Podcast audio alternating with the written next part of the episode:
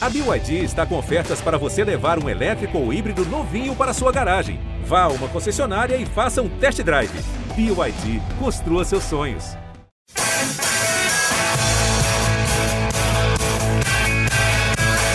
Bom dia para quem é de bom dia, boa tarde para quem é de boa tarde, boa noite para quem é de boa noite. E se você está nos ouvindo de madrugada, boa sorte. Eu sou Eduardo Rodrigues, setorista do São Paulo no GE, e este é o podcast GE São Paulo número 156. Você, torcedor que está aí ouvindo é, que é um, um, um, ouvinte assíduo do podcast GE São Paulo, deve estar percebendo que minha voz está um pouco mais limpa. É porque aos poucos nós estamos retornando aqui para os estúdios da Globo. Aos poucos, hoje só tá eu e o Pedrão aqui, o Pedrão que faz a produção do nosso podcast, e a gente vai trazer tudo para vocês. Agora um, um pouquinho mais de qualidade, aos poucos a vida vai retornando, mas não esqueçam sempre de usar o álcool em gel, a máscara, porque é muito importante e se vacinem, né? A vacina é importantíssima. E mas vamos lá, né? Vamos falar do tricolor que mais uma vez o tricolor decepcionou, pelo menos no meu ponto de vista, o tricolor mal demais. Foi um jogo contra o Cuiabá decepcionante. A gente viu aquele jogo contra o Santos, né? Aquele jogo vistoso, São Paulo com intensidade, indo para cima. De repente veio o jogo contra o Cuiabá e os mesmos erros apareceram. E por isso eu trouxe aqui ele, o cara da última informação, jornalista da última. Eu tenho aquela última, vocês sabem de quem eu tô falando, estou falando de André Hernan,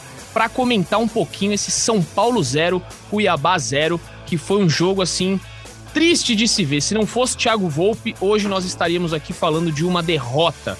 Mas graças a Volpe, o São Paulo é, conseguiu. Conseguiu, não, né? Não sei nem se é uma conquista isso, mas acumulou quin... o quinto empate. É muito pouco para um time que tem tantas peças no elenco de Hernan Crespo. É com você, Andrezito. O que, que você viu aí ontem desse jogo? O que você pode comentar pra gente? Tudo bem, Edu? Prazer estar falando contigo, com os ouvintes do podcast é São Paulo. É, o, o, São Paulo, assim, mostrou um time desorganizado, um time que não tem condições, assim, é, dos meias colocarem os atacantes em é, condição de finalizar. É um time assim muito espaçado, é um time desorganizado e graças ao Thiago Volpe que aos poucos vai retomando a, a, a confiança, é, o São Paulo conseguiu um ponto lá em Cuiabá. Muito pouco, mas muito pouco mesmo. É, e o São Paulo vive de pequenos trancos, né? Porque logo depois da eliminação na Copa do Brasil, venceu e foi a última vitória do São Paulo é, contra o Atlético Goianiense no Morumbi e aí depois teve é, é, é, um momento assim de vários empates. Esse jogo contra o Santos que você citou na abertura, ele foi um jogo que deu assim uma esperança para o torcedor de São Paulo de que realmente São Paulo iria conseguir arrancar e chegar aí a brigar numa uma vaga na pré-Libertadores. Só que mostrou mais uma vez deficiência. O, o que eu posso trazer de, assim já logo de cara de bastidor é que a direção do São Paulo, alguns dirigentes falaram o seguinte para o Crespo: Crespo, Vamos ser mais realista no discurso na entrevista coletiva. Não dá para falar de Libertadores. Tem que falar que o São Paulo briga pelo rebaixamento e não dá para vender ilusão para o torcedor. E ontem a gente viu na entrevista coletiva do Crespo uma fala um pouco mais realista. Olha, o Z4 assusta. Ah, vamos pensar passo a passo, jogo a jogo, e aí, quem sabe, é, é, Sul-Americana e quem sabe uma pré-Libertadores. Então, assim, é, até a questão do discurso ela está sendo alinhada com a direção do São Paulo, que segue bancando o Crespo, mas tem que ter resultado, senão uma mudança muito provavelmente vai acontecer. É isso, Hernanzinho. Me, é, me chamou a atenção exatamente o discurso ontem do Crespo, né? Que ele já não fala mais em Libertadores. Ele falou que sim, é, é preocupa o fato do São Paulo estar na posição que está. Só para atualizar o torcedor aí, o São Paulo hoje é o 13 terceiro colocado do campeonato, com 30 pontos ganhos. É, o primeiro time fora da zona de rebaixamento é, tem quatro pontos a menos do que o São Paulo. Então, assim, o São Paulo não consegue de jeito nenhum olhar para cima da tabela e pelo futebol que tem apresentado, a gente não vê muito, muita perspectiva, né? Você vai pegar um Ceará, o próximo jogo, dentro do Morumbi, você não tem a certeza que o São Paulo vai ganhar. Você não fala, não, esse São Paulo conquista três pontos. Eu até brinquei, né, com o Marcelo Prado, o Guinho, que sempre é, aparece aqui no nosso podcast. Quantos pontos o São Paulo ia fazer nos próximos três jogos, que era Cuiabá, Ceará e Corinthians? E eu falei para ele, dois pontos o, o São Paulo faz. Ele me chamou de louco, quase quis me agredir verbalmente, né? Porque o Guinho é um, um, uma fofura, é, mas ele praticamente me agrediu verbalmente. Ele falou: Você tá louco? Ele faz sete pontos. Eu falei, Guinho, não faz. A gente vê o time, eu já tô te alertando. A gente fez uma brincadeira aqui, eu, Caio e o Zé, é, nos últimos cinco jogos do São Paulo. O Caio é um torcedor otimista, falou 11 pontos. Eu e o Zé falamos 8 pontos. E a gente chegou perto, Zé, porque fez 7 pontos. Mas assim, não tem otimismo com esse time, não dá para ver um futuro. Logo depois do jogo, falei com algumas pessoas ali é, da diretoria e falaram que o trabalho continua, tudo normal, só que a, a batata tá esquentando, né, Zé? Como é que você vê esse momento do São Paulo aí? Seja bem-vindo, amigo. Fala, Edu. Mal vejo a hora de dividir esse estúdio aí com você, com o Hernanzito, com todo mundo. E é um prazer estar aqui novamente em mais um programa. Né? Um abraço para todo mundo, para São Paulino, para São Paulino que nos escuta. E é justamente isso. É, é resumindo o que o Hernan falou, é, é, a mais pura verdade. Se não houver resultado, não houver desempenho, não vai haver Hernan Crespo durante muito tempo mais no comando de São Paulo. Porque é, é, é, assustador o quanto São Paulo perdeu de pegada, perdeu de, de movimentação, perdeu de desempenho desde que começou o Campeonato Brasileiro. É uma campanha muito fraca diante do que, no mínimo, que São Paulo poderia apresentar. E o Crespo é um, apenas um dos responsáveis, né, já que ele não consegue encontrar soluções. A gente vem batendo isso muito nessa tecla. É uma é, essa questão de sensação de normalidade é, é algo que a gente vai até a página 3, porque a gente sabe muito bem, a gente inclusive já repetiu nesse podcast que o Crespo é treinador de São Paulo apenas porque por entre outros motivos, porque não houve consenso dentro da diretoria sobre a saída dele. Senão a gente já provavelmente estaria falando de interino ou de outro treinador no comando de São Paulo, mas esse consenso ainda não existe. Tem gente que defende o Crespo, como o Maurício Ramalho, que já citamos aqui, e por isso o Crespo segue no comando técnico de São Paulo. Mas essa situação de normalidade a gente sabe que não existe porque é uma pressão diante de, um cenário de melhora que o São Paulo precisa. Porque o próprio Crespo teve uma outra frase que também chamou minha atenção na coletiva ontem, que foi é, ele falando: não basta a gente merecer ganhar, a gente tem que ganhar que foi basicamente o que aconteceu no jogo contra o Santos, que o São Paulo mereceu ganhar, mas não ganhou. Contra o Cuiabá, nem isso. Na verdade, o São Paulo mereceu perder, porque o melhor em campo foi o Thiago Volpe. E isso, é, ver tudo que está acontecendo com o São Paulo nas últimas semanas com um contexto de normalidade, me parece que é fora da realidade. Exatamente, você falou uma, uma frase aí que é boa, né? Fora de realidade, essa diretoria do São Paulo, tanto a diretoria como a comissão, ela é um pouco fora de realidade, né? A gente vê é, antes dos jogos, algo que me chama sempre a atenção, são a, a, comissão técnica do Hernan Crespo posta fotinho, posta videozinho antes dos jogos, e na situação que o time tá, eu, assim, é, é assim, pode ser, parecer besteira, mas eu não acho legal, né? Eu acho que tem um foco ali, o São Paulo muitas vezes perde esse foco, é, não dá, não dá para entender. E só pra gente, um tema que, é, que eu acho que é bem importante a gente já citar logo de, de entrada, assim, logo do início, que é sobre o Rigoni, né? O São Paulo pode perder aí um dos seus principais jogadores no campeonato para a sequência do, do da, da, competição. A gente lembra aí que em julho, foi no começo de julho, o Rigoni teve um problema na coxa direita e ficou cerca de um mês fora. Então, se isso se repetir, um mês fora vai ser bem doloroso para o São Paulo, né? Um, um jogador aí que é importantíssimo, se não melhor é, do São Paulo. É, se não, não, né? Eu acho que é o melhor. É dá o pra melhor. gente citar que é o melhor. Não tem outro hoje que faça um, um, futebol igual ele. É fato que nos últimos jogos ele não tenha aparecido muito bem. Fez aquele gol contra a Chapecoense, mas errou outros dois que custaram a vitória.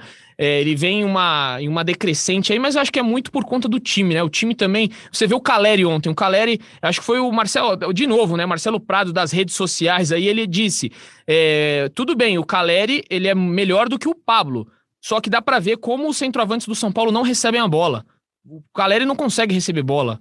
Então, enfim, o, o Rigoni tá nessa, mas queria saber dos amigos aí, como é que tá essa situação, Andrezito? Eu vi que você tweetou algo mais cedo. Como é que tá essa situação do Rigoni? Tem alguma atualização?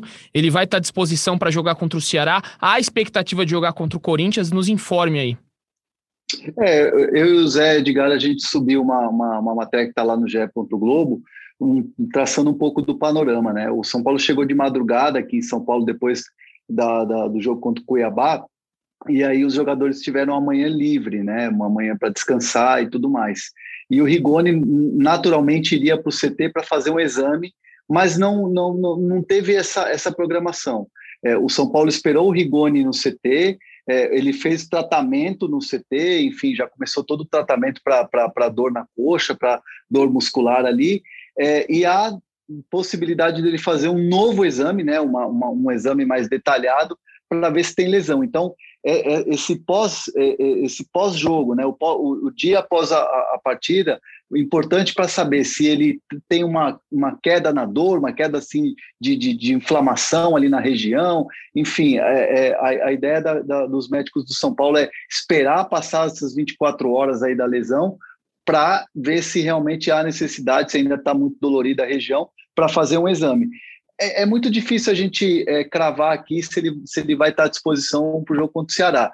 No meu entendimento, pelo que as pessoas falam, não vai ter condições, não vai estar 100%. Então, São Paulo trataria o Rigoni para, de repente, poder, assim, num cenário positivo, ter o Rigoni no jogo contra o Corinthians. Mas, se for um, um cenário de lesão, aí três semaninhas, um mês, que é aquilo que ele já, inclusive, passou no São Paulo de ficar fora, né, Zé? Exatamente. E só para o torcedor mais supersticioso do São Paulo Futebol Clube, o Rigoni né, teve essa lesão muscular que, que, que, vocês citaram de julho naquela partida contra o Internacional, né? Que ele foi um dos destaques ali do jogo, né? São Paulo é. ganhou o jogo, foi a primeira vitória do São Paulo no Brasileirão, inclusive.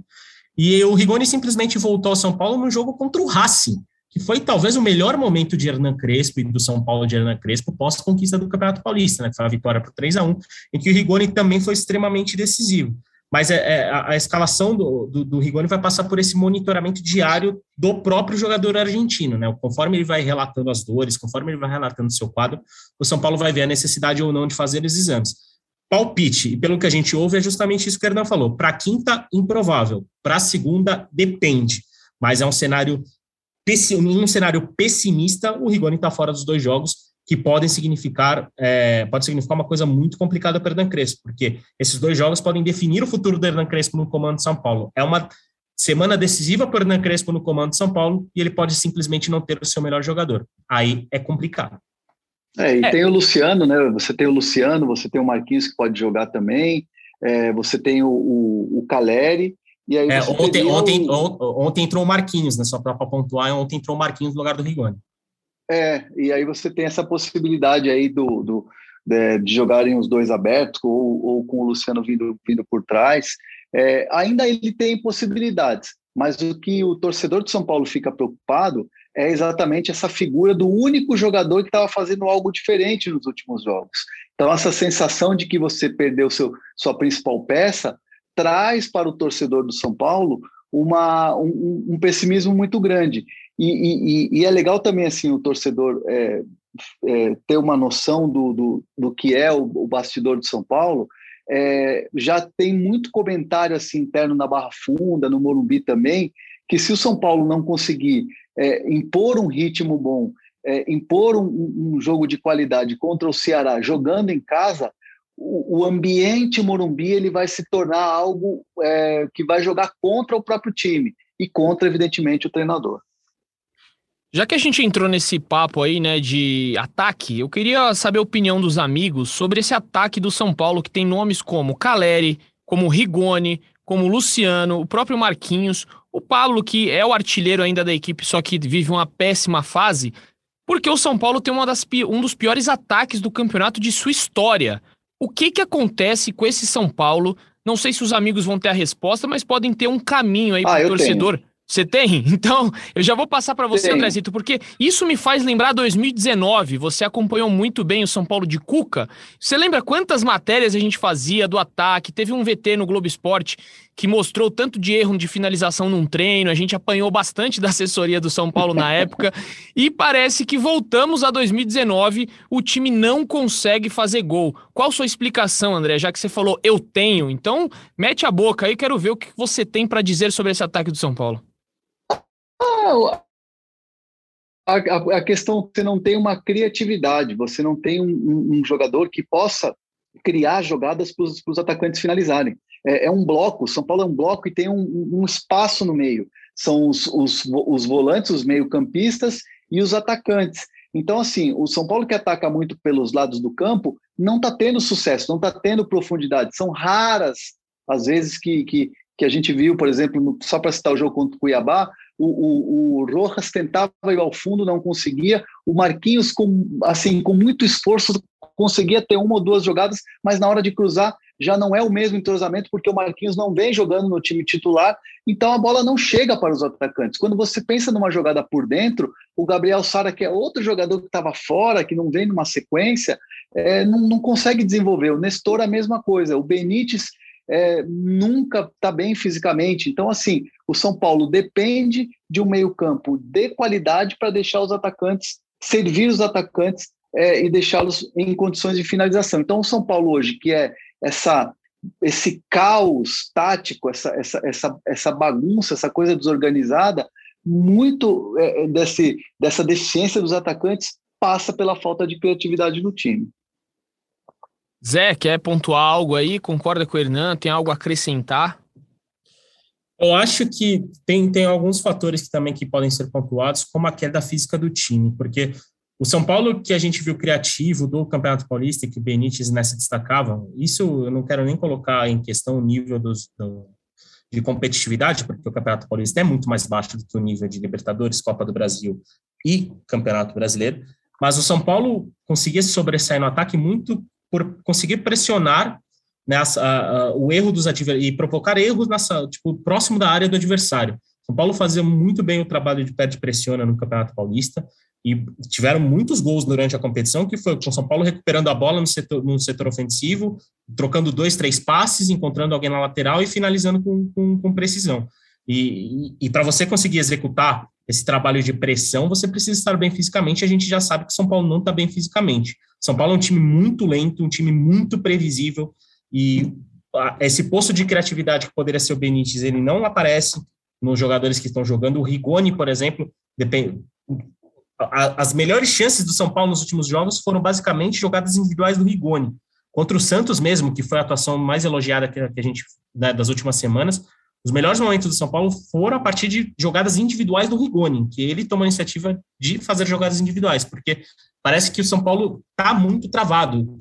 Eu vejo também muito jogador ficando sem confiança, e, e acho que essa conjunção de fatores acaba prejudicando o São Paulo no campo ofensivo, porque jogador para produzir bem no ataque, o time tem. E não só os atacantes, como os próprios meio-campistas, como o Rodrigo Nestor, como o Benítez, que deve ser alternativa e não solução, como eu sempre bato nessa tecla aqui no podcast. Mas o jogador tem, trabalho tem, mas alguns, alguns fatores, como citados pelo Hernan, como esses que eu acho, colaboram para o São Paulo ter um ataque muito, muito ruim no Campeonato Brasileiro. Aliás, e, e, e, só, e só um ponto: a gente falou do Pablo. O Pablo está completamente esquecido no elenco de São Paulo. É, o Pablo é artilheiro do time na temporada, são 13 gols. E aqui eu não estou botando juízo de valor se ele estava bem, se ele estava mal, mas o Pablo é uma alternativa que poderia mudar muitos jogos para o São Paulo. Mas faz quatro partidas que o Crespo não coloca ele para jogar. E, e, ontem, e, e, ontem não, é né, no a gente está gravando aqui o podcast né, na terça-feira, mas na segunda-feira na Arena Pantanal a gente viu uma cena que viralizou nas redes sociais de um torcedor gravando e xingando o Pablo. Você foi o responsável pela eliminação, você chutou aquela bola longe no, no, no jogo contra, contra o Palmeiras, não sei o quê. E o Pablo, e o cara xingando o Pablo. Em nenhum momento o Pablo se alterou, em nenhum momento o Pablo é, é, foi para cima do cara, xingou, devolveu, verbalizou. Ele só pediu calma, calma, calma, calma. Então, assim, é, eu, eu, fiquei assim muito chateado porque eu conheço o Pablo e o Pablo é um cara extremamente bacana, um, é um profissional é, que está passando por uma fase ruim, como o time todo está passando por uma fase ruim, mas é um cara muito do bem, um cara muito tranquilo, e ele teve uma postura profissional.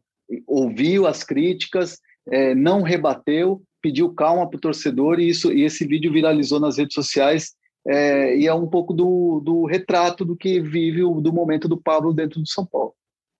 É, eu, eu, vi esse vídeo também, Hernan. A gente nem deu uma repercussão, porque é um, é um vídeo triste, né? Até é. Eu acho que, acima de tudo, você tem que ter um ser humano ali. A gente já viu, o Esporte Espetacular fez uma matéria brilhante esse, final de semana sobre depressão no futebol, né? Entrevistou o Nilmar, é, entrevistou o Pedrinho, o Pedrinho que teve também problemas de depressão.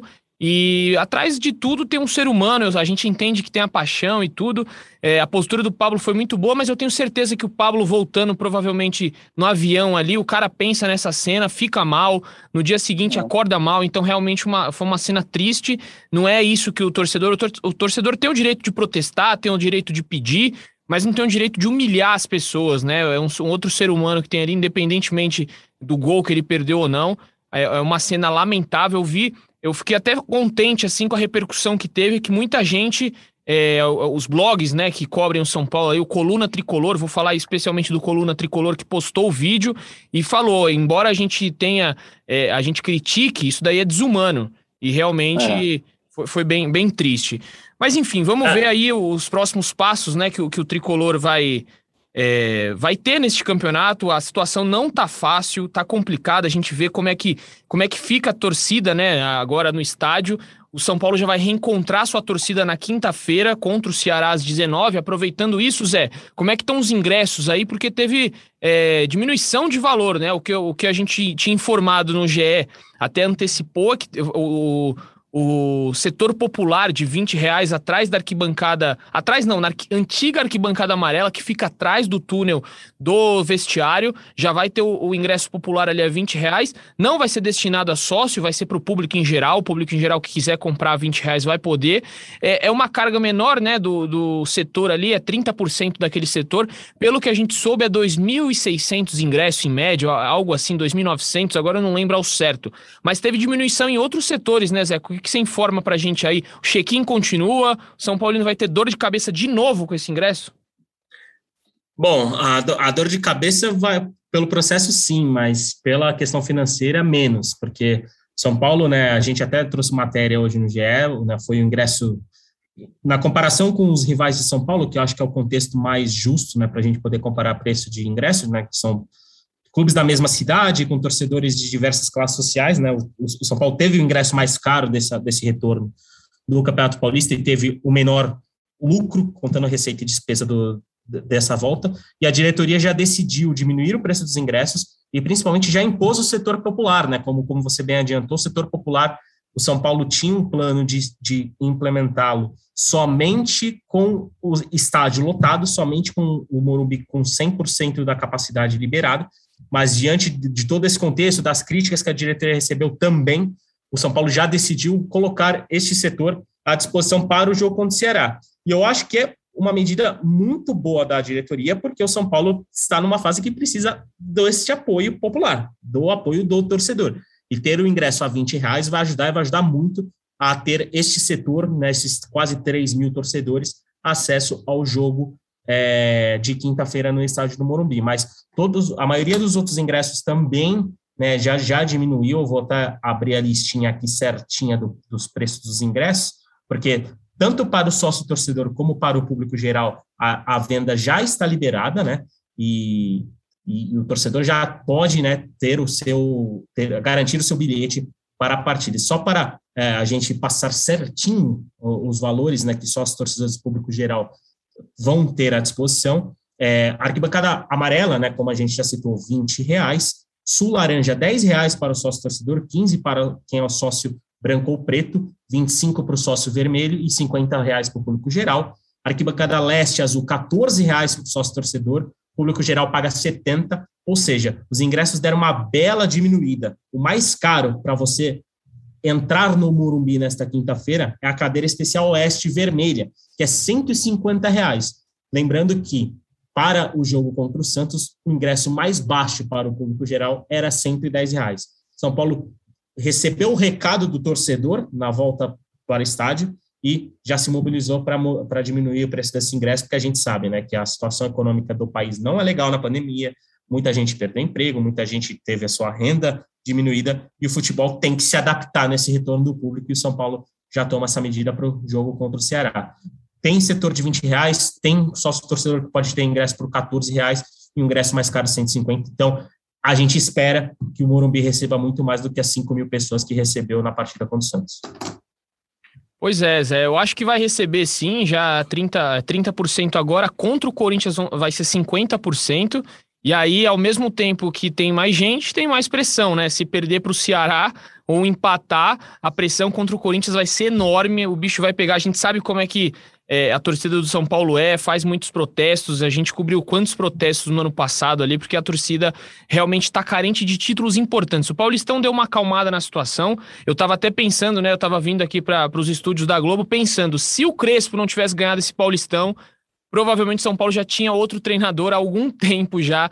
Eu acho que não seguraria tanto tempo assim. Esse Paulistão fez um bem danado. Mas quero, pulando de tema aqui, eu quero pular para o tema lateral direita, né? A gente falou sobre o ataque aí, mas e a lateral direita, gente? A gente ontem perguntou, é. né? O Zé mandou a, a, pergunta lá sobre o Orejuela. O Crespo disse Lançou que quer contar, quer contar com o Orejuela para o próximo jogo, para quinta-feira. Mas e aí? Como é que tá essa situação, Andrezito? Você é, é, ou, ouviu alguma coisa, você que sabe bastante coisa ali dos bastidores do São Paulo, como é que tá essa relação Orejuela, comissão técnica, diretoria? Porque tá estranho, né? O, o, empresário falou com a gente aqui no GE, disse que, em, abertamente, disse que ele tá em plenas condições e quem não quer colocar é o Crespo. E o Crespo diz que ele não tem condições. E aí? Quem é o, o, o certo nessa história? É um pouco dos dois. É, a, a, direção de São Paulo, é, isso, isso foi assim é, um tema de debate na, na, diretoria de São Paulo, é, que o Crespo poderia ter levado o Orejuela para Cuiabá. É, e, e, ficou uma sensação assim: o Crespo às vezes precisa pensar na instituição. O Crespo às vezes precisa entender que é, o São Paulo é maior que tudo. então, assim, o, a, a, entrevista que, que o empresário, o Vinícius, deu para o, o Edu no GE, é, parece, que, parece que a atitude do Crespo de não levar ele para a concentração ou não relacionar ele para o jogo do Cuiabá estava dando razão ao, ao empresário. Então, o, o, a direção de São Paulo, claro, respeitou a decisão da comissão técnica, a decisão do Crespo, mas entendeu que poderia ter contornado melhor a situação. E aí, na entrevista coletiva, quando o Zé pergunta sobre o Orejuela, o, o Crespo é, usa poucas palavras, mas dá a entender que ele pode ser relacionado para o jogo contra o Ceará. Meu palpite é que ele vai ser relacionado, é, mas fica uma situação em que é, é, poderia ter sido contornado de uma maneira que não gerasse tanto debate, que não gerasse tanta especulação em relação a, a, ao, ao que é hoje a relação de treinador e jogador. É, poderia ter sido, inclusive, é, o São Paulo foi mais uma vez sem lateral para um jogo, né? Porque o Galeano ainda está em transição e o, e, e, o Igor Vinícius ainda está com aquele problema no olho. Então, é, poderia ter, de repente, se o Igor, Igor Gomes machuca ou tem alguma situação, poderia colocar o Orejuela. Só de você colocar o jogador no ambiente já dá uma abafada exatamente naquilo que foi a pancada, que foi a entrevista do empresário para o Edu Rodrigues. Então, é, é, é um São Paulo que até em pequenas coisas não consegue contornar. E isso tudo é, é, dá a entender que é uma crise onde as pessoas não têm nem se comunicado ultimamente. E só, e só um detalhe sobre essa questão do Erejuelo, o Hernan Crespo disse, inclusive, que ele não estava à disposição para a partida contra o Cuiabá, mas ele já vinha treinando há mais de uma semana com bola e treinando normalmente. E só um detalhe em relação a isso, o próprio São Paulo retirou o Orejuela da lista de desfalques, né? São Paulo, nas últimas semanas, inclusive no Clássico contra o Santos, havia colocado o Orejuela como se ele tivesse um trabalho de. Resumindo, um trabalho de transição, né? É, é, pegando a melhor forma física para estar à disposição. Já para esse jogo do Cuiabá, o Orejuela simplesmente não apareceu nessa lista.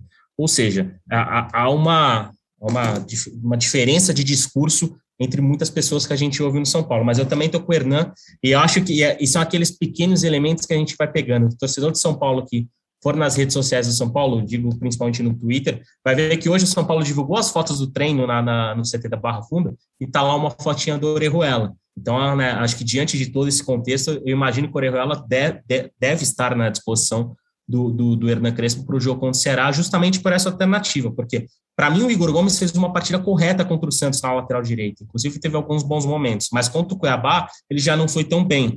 É um jogador que deve ser cobrado até a, a página 6, porque é um jogador que não é da posição, é um jogador que há muito tempo não atua na posição.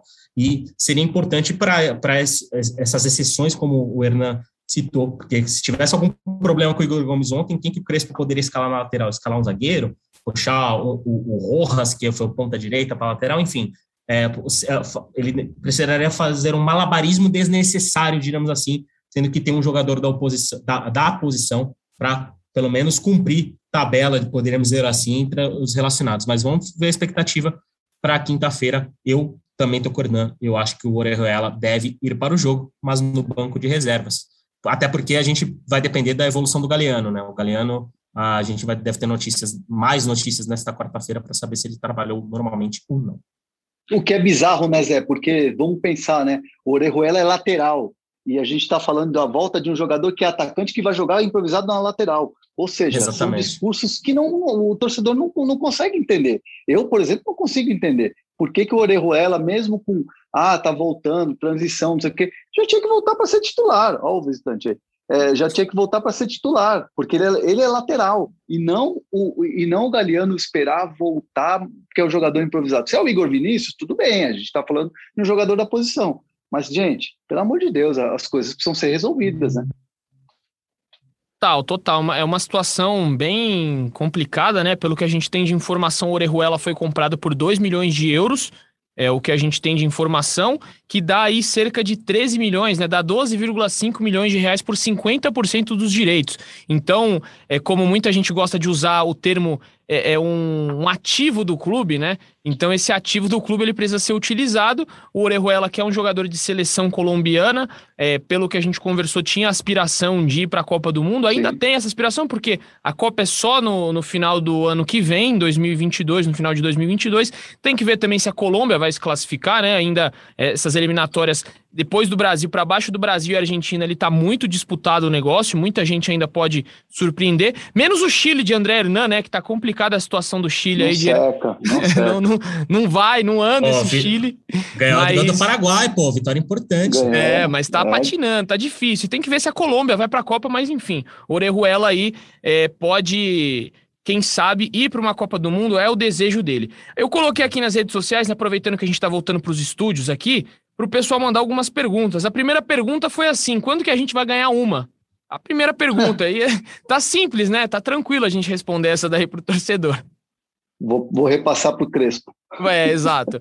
Mas aqui, tem muita gente perguntando se a gente, se o que a gente acha, trocaria o Crespo e a comissão ou permaneceria? Como é que vocês analisam esse momento? É um momento para troca? Porque tem sempre isso, né? É, ah, é, o momento é, tá ruim, só que a gente acha que não deveria trocar. Ou vocês acham que deveria trocar? Na minha humilde opinião, se sai o Crespo, termina o ano com o Alex no comando. É uma opinião, torcedor. Tem que ver se ele vai querer. Se ele vai querer mas o São Paulo não faria uma loucura de atrás de outro treinador. Vocês acham que, vamos hipoteticamente aqui, consegue dois resultados ruins contra Ceará e Corinthians? Trocaria Crespo ou permaneceria com Crespo? Daria uma chance até o final do ano? Como é que vocês analisam essa situação aí? Ah, eu sou, eu, eu, eu penso, eu, eu, não, eu não sou daqueles, daqueles que tem fetiche por troca de treinador. Eu acho que às vezes a troca de treinador ela não resolve muita coisa não. Vide Grêmio, Santos, que estão patinando, estão na zona de rebaixamento. É, são, são times que trocaram muito de treinador ao longo da temporada. E, e, e eu entendo que é, o, o, a análise do trabalho do Crespo ela tem que ser feita ao final da temporada. Só que tem uma, um porém, que é o risco do rebaixamento. Eu, eu, eu entendo que é, parte, parcela, parcela importante é dos jogadores, é, o Murici Ramalho conta essa história de quando chegou é, para tentar salvar o São Paulo do rebaixamento, ele como treinador, ele tomou, ele tomou uma atitude importante, que foi afastar jogador. Ele afastou medalhão, foi com a molecada da base, montou um time ali, se fechou com esse time e caminhou e salvou o São Paulo. Então eu entendo que, claro, Crespo e sua comissão técnica tem uma parcela de culpa do atual momento, sim, mas também eu acho que a bucha também tem que ser dividida com os jogadores. Hum, eu, eu entendo que eu, eu, eu iria com o Crespo até o final da temporada, tentaria fazer uma revolução ali interna no, no elenco, dar uma chacoalhada, e aí avaliaria o trabalho do Crespo no final da temporada. Mas como esse meu mundo não condiz com o mundo do futebol brasileiro, é, eu, eu acho muito mais fácil com dois resultados ruins o São Paulo acabar trocando de treinador. Foi isso que o Lucas aqui, o Lucas, arroba João Marque 90, perguntou: será que realmente é só culpa do Crespo? Você, Zé, você tem essa resposta? Então, é, a gente citou né, os jogadores aqui na conversa, o próprio Hernan Crespo, e eu acho que a diretoria também deve ser citada nesse, nesse, nesse ponto pelo seguinte: a questão do São Paulo dedicar todo o seu planejamento para a conquista do Campeonato Paulista, que é um dos fatores que, na minha visão, e que ouvindo gente de lá prejudica o, o rendimento do time no Campeonato Brasileiro, foi um planejamento da própria diretoria que foi respaldado pela comissão técnica. O, o, a gente usou até o termo all-in no último podcast, né, vocês usaram, é, é, o São Paulo deu all-in no Campeonato Paulista, venceu o jogo de pôquer naquela ocasião. Só que faltam fichas para continuar jogando agora no, no Campeonato Brasileiro. E, e, e, o São Paulo sente muito isso porque foi um planejamento coletivo. É, Para mim, tudo que acontece com o São Paulo é uma questão coletiva, que vai da diretoria até o centroavante. É uma questão que todo mundo fez um projeto para basicamente três, quatro meses, e só que a temporada tem 11, 10. E hoje a gente vê muito problema com lesão, talvez há uma questão de que a, a própria comissão técnica não, diremos assim, poderia não entender o calendário brasileiro, é, é, talvez também não tenha sido respaldada da maneira correta para entender o calendário brasileiro. Então, para mim, é uma questão muito coletiva. E eu, José Edgar, se estivesse no lugar do, do, do Júlio Casares, mas não tenho essa pretensão em momento algum, é, eu não demitiria o Hernan Crespo, pelo contrário, eu, eu, eu, veria o saldo do trabalho no final da temporada. Mas, diante de, por exemplo, dois resultados negativos, o São Paulo, é, vamos projetar que poderia entrar na zona de rebaixamento, caso né, é, nessas duas rodadas. Aí o clima para a permanência do Hernan Crespo vai ficar insustentável pelo que a gente ouve no Morumbi. Mas eu, José Edgar, eu manteria o Hernan Crespo até o fim da temporada, porque falta opção. É, o, o, é, o, trabalho tem que. O trabalho já está, né, digamos assim, pode não estar tá embalando, mas é um trabalho já cons se consolidando ali internamente. Os jogadores já sabem o que tem que fazer. E, e, e mudar totalmente um projeto por, por uma situação desesperadora, para mim, nunca é o melhor caminho. É, se for botar na balança, eu acho que nessas trocas desesperadas, digamos assim, o saldo é mais negativo do que positivo. É, o problema é chegar no final, né? Avaliar o trabalho no final do ano com perto ali do rebaixamento, sem uma Libertadores. Aí eu, eu quero ver como é que vai ficar. É uma Aí vai né? outro. Aí, aí, começa outro projeto, até porque é. É, uma coisa que o Hernan Crespo não teve esse ano foi, diríamos, uma pré-temporada mesmo para trabalhar o São Paulo. Ele teve aquele, aquele período ali da, da Covid, né, ali no Campeonato Paulista, mas não foi uma pré-temporada que ele poderia fazer com o São Paulo. Mas é, o trabalho é muito ruim nos últimos meses, isso é inegável, nas últimas semanas, e mas eu teria um pouco de paciência para analisar. Óbvio que é, num cenário de faltando quatro rodadas, São Paulo na zona de rebaixamento, é, precisando ganhar, não ganhando, aí a situação vai mudar porque o São Paulo nunca foi rebaixado, né? Seria uma, uma mancha na história do clube que, quando voltou a ganhar troféus, cairia para a segunda divisão. Seria uma, uma coisa muito pesada. É, só para terminar as perguntas aqui, o Matheus pergunta se é, o elenco está rachado. Isso daí a gente não tem essa informação, Matheus. Se o elenco está rachado, não é algo que a gente po possa responder aqui para você com total certeza. É, acham que o estilo dos nossos jogadores casa com o estilo que o Crespo quer? Porque quanto mais ele treina, pior o time fica. Saída de bola ruim, sem movimentação, inteligente no ataque. É o fantasma tricolor, não tá feliz o fantasma tricolor aí não, mas a gente comentou aqui fantasma tricolor que a coisa não tá simples, o São Paulo tem dificuldades para sair jogando. O Hernan falou muito bem aí do time espaçado, é muitas vezes o meio de campo ali que não consegue municiar os atacantes, então a gente debateu isso aqui. É, o, saiu o resultado do Rigoni, a gente já falou aqui também neste podcast. Então a maioria das perguntas aqui é sobre Crespo, para a gente ver né, o termômetro das redes sociais aí, de que Crespo realmente está pressionado. Tem uma ala da torcida que é fica Crespo e uma outra ala que é fora Crespo. É, a gente deixa isso daí para a torcida. Os nossos amigos aqui, o Zé Edgar e o André Arne, falaram muito bem sobre é, essa essa situação que eles pensam sobre a permanência de Crespo ou não, e chegamos aqui num consenso de que Hernan Crespo deve continuar até o final da temporada e aí fazer uma análise. Claro que se chegar no final da temporada com um possível rebaixamento, que eu acho muito difícil, é, o esporte ainda tem essa situação aí de que pode perder 17 pontos por conta de uma escalação irregular. A Chapecoense praticamente já foi, né? A Chapecoense levou 5 a 2 do Internacional. O Grêmio, que tá cambaleando, tá mais para lá do que para cá, tá fazendo a cartilha completa. E aí fica a briga aí, Santos, Bahia, vai ter o Juventude, é, enfim. Grêmio. São O Grêmio, é o Grêmio que tá, tá na, na, na pior. Mas, Mas pra o, gente. O, o Edu, Oi. Acho que é, hoje teve uma carta da CBF, né, do Manuel Flores, dizendo que, do, dos diretores da, da, CBF, dizendo que não vê é, irregularidade na escalação do jogador do esporte, né? Então já é um jogo, já é um, um time que de repente vai estar tá brigando para se salvar, ou seja, tem uma vaga ali no, no, no, no Z4 ali aberta.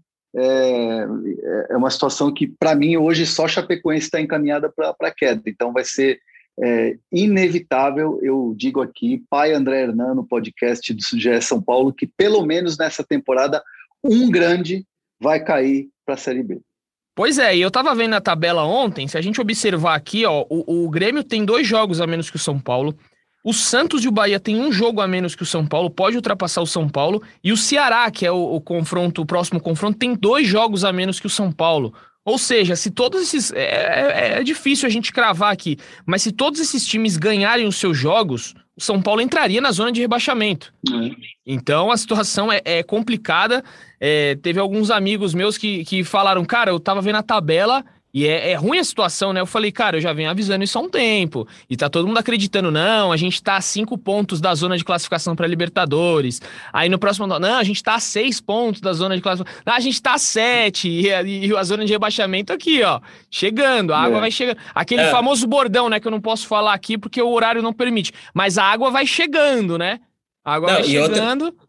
E, e, além da a questão da tabela, cara, o São Paulo, a gente falou dos dois jogos, mas depois de pegar Ceará e Corinthians, São Paulo vai pegar o Bragantino em Bragança. Bragantino Só brigando para o G4, então, então a situação entre, em uma semana, dez dias, pode se tornar da, da preocupação algo desesperador. Mas vai, é. vamos ver a resposta que esse elenco vai dar nessas próximas São semanas. Ô Zé, São Paulo em Bragança se o Crespo chamar alguém de piernita, aí, aí o negócio desanda. Maravilhoso.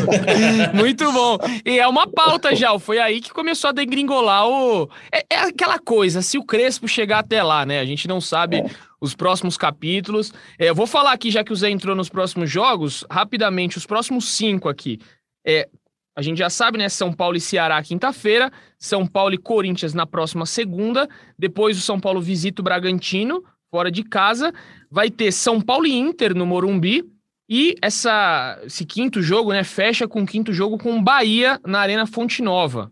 Duelo direto. Olha, olha, é. olha o Aguirre podendo se vingar do São Paulo. Pois é. Tem várias vinganças aí, né? O Corinthians que pode se vingar do, do São Paulo, é, depois tem o Inter, vai ter Bragantino com a história aí do Pernita Mascaradito. Tem muita coisa aí que o São Paulo pode viver nesses dias. Vamos ver, né? Vamos ver qual que é o próximo passo. A gente, é, como, como sempre minha, minha avó gostava de dizer, um dia de cada vez. É como São Paulo tem vivido ultimamente, um dia de cada vez. Quinta-feira já tá aí e a gente vai ver como esse São Paulo se porta diante de torcida. A gente acha que vai ter um, um público maior, jogo às 19 horas, já é um horário um pouquinho melhor. E a gente vai informando aqui o torcedor de tudo que acontece no tricolor, porque a coisa não está fácil, a gente debateu aqui a tabela e realmente a coisa é complicada. Vou passar para você, Andrezito, para a gente encerrar o nosso podcast, para suas considerações. Aquela última, as considerações finais, fica à vontade, o microfone é todo seu. E, e obrigado, né? Num, num feriado, em pleno feriado, vir bater esse papo com a gente. É sempre uma honra. Sempre uma honra estar com os amigos e, e falar sobre momento que é assim, a gente trabalha um pouquinho mais, mas a gente trabalha para trazer a, a, informação correta para o torcedor. Eu queria falar do, do Thiago Volpe, porque ontem o Thiago Volpe ele não deu entrevista, né? Naturalmente, é, eu faço muitos jogos, eu naturalmente se estivesse no jogo, assim como o nosso companheiro André Cavalcante, deve ter pedido para falar com o Thiago Volpe, que foi a figura do jogo. Só que o Thiago Volpe, ele está se resguardando. Por quê? Porque o, o Thiago, ele sabe do, tamanho das críticas que ele sofreu, os memes, tudo que aconteceu. É um jogador que está recuperando a confiança. Então, nesse momento, o Thiago, o Thiago Volpe, ele, ele, ele prefere é, o silêncio. Ele prefere continuar trabalhando, buscando a evolução dele, e aí, quando chegar o momento oportuno, ele vai se dirigir à torcida do São Paulo, vai falar com o torcedor, vai falar sobre o que está sentindo, sobre os, o que passou é, nos últimos jogos, com as falhas, com as críticas todas. Então, o, o, o Thiago ontem é, adotou e vem adotando essa postura de não querer contato, de não querer dar entrevista, e fica o lado positivo, né? Pro jogador e, evidentemente, para o São Paulo, que é uma retomada. Ontem ele fez um, um, jogo espetacular, com pelo menos três defesas difíceis, que se ele tivesse lá naquela fase lá de, de quatro jogos atrás, talvez tivesse tomado o gol. Vou passar para o Zé Edgar só antes aqui, porque como eu mandei perguntas, vieram várias perguntas aqui sobre a principal torcida organizada do São Paulo, que fez uma, uma carta aberta aqui, querendo conversar com dirigentes, torcedores, só para citar aqui, porque como muita gente falou disso, só citar rapidamente que houve essa carta aberta aqui da principal organizada do São Paulo, a coisa não está. Já começaram os protestos, já começaram a ficar um pouquinho mais fortes, né? Essa mesma organizada no jogo passado contra a Chapecoense tinha defendido a permanência de, de Hernan Crespo e, pelo jeito, a coisa já começou a virar de lado já começa a ficar um pouquinho mais complicado. Provavelmente na quinta-feira podemos ter protestos aí em frente ao Morumbi antes do jogo. Só fazer essa citação porque muita gente comentou aqui no post sobre esta postagem da principal organizada. Então é com vocês, é só para a gente dar essa pincelada que é importante também, é a voz do torcedor aqui no nosso podcast. exatamente. Agradecer você, Edu, agradecer Hernan por estar aqui com a gente nesse feriado, ao São Paulino e a São Paulina que vai nos escutar nesse feriado, né? Quem estiver voltando de viagem, é, quem, quem estiver faz, nos seus afazeres para encerrar esse feriadão, muito grato de ter a companhia de vocês. E só sobre, sobre essa questão do, do, torcedor que você acabou de citar, é algo que chamou muito a minha atenção no retorno do público ao Morumbi, porque os aplausos para o Hernan Crespo foram tímidos, poderíamos dizer assim. Né? Obviamente o Rigoni ali foi mais ovacionado, o Caleri, né, que teve, quando teve o nome anunciado, o Miranda, mas o, o apoio para o Hernan Crespo foi tímido. E, e, e fica muita curiosidade para saber como vai ser nessa quinta-feira, é, diante do Ceará, diante desse contexto de pressão que Hernan Crespo né, enfrenta. E falando de treinador, para encerrar minha participação nesse podcast, quero falar do Alex, treinador do Sub-20, time Sub-20 de São Paulo empatou por 2 a 2 com a Chapecoense nesta terça-feira, lá em Santa Catarina, e garantiu um lugar no G4 no fim da primeira fase do Campeonato Brasileiro da categoria. O São Paulo terminou com a quarta posição e vai enfrentar o Atlético Paranaense pelas quartas de final, por ser o quarto colocado. E o Furacão, o quinto, o São Paulo decide em casa, decide em Cotia. As datas e transmissões e tudo mais, todos os detalhes sobre, sobre essa, esse mata-mata do time do Alex, o primeiro mata-mata importante do Alex no comando do São Paulo Sub-20, a gente vai trazer quando tivermos as informações lá no GE. Abração, Edu, abração, Hernan, até a próxima, tamo junto. Valeu, amigos. Foi um prazer estar aqui com vocês hoje aqui do estúdio. Fiquei muito feliz. Quem sabe na próxima, ah, praticamente todos aqui no estúdio, né? A gente tem uma redução aqui, não pode vir todos ao estúdio, mas pelo menos dois ou três a gente vai tentar é, colocar aqui no estúdio para a gente fazer um podcast bem legal. E quem sabe com a vitória do tricolor, né? Tá difícil. Quem sabe após o jogo contra o Corinthians tiver uma vitória.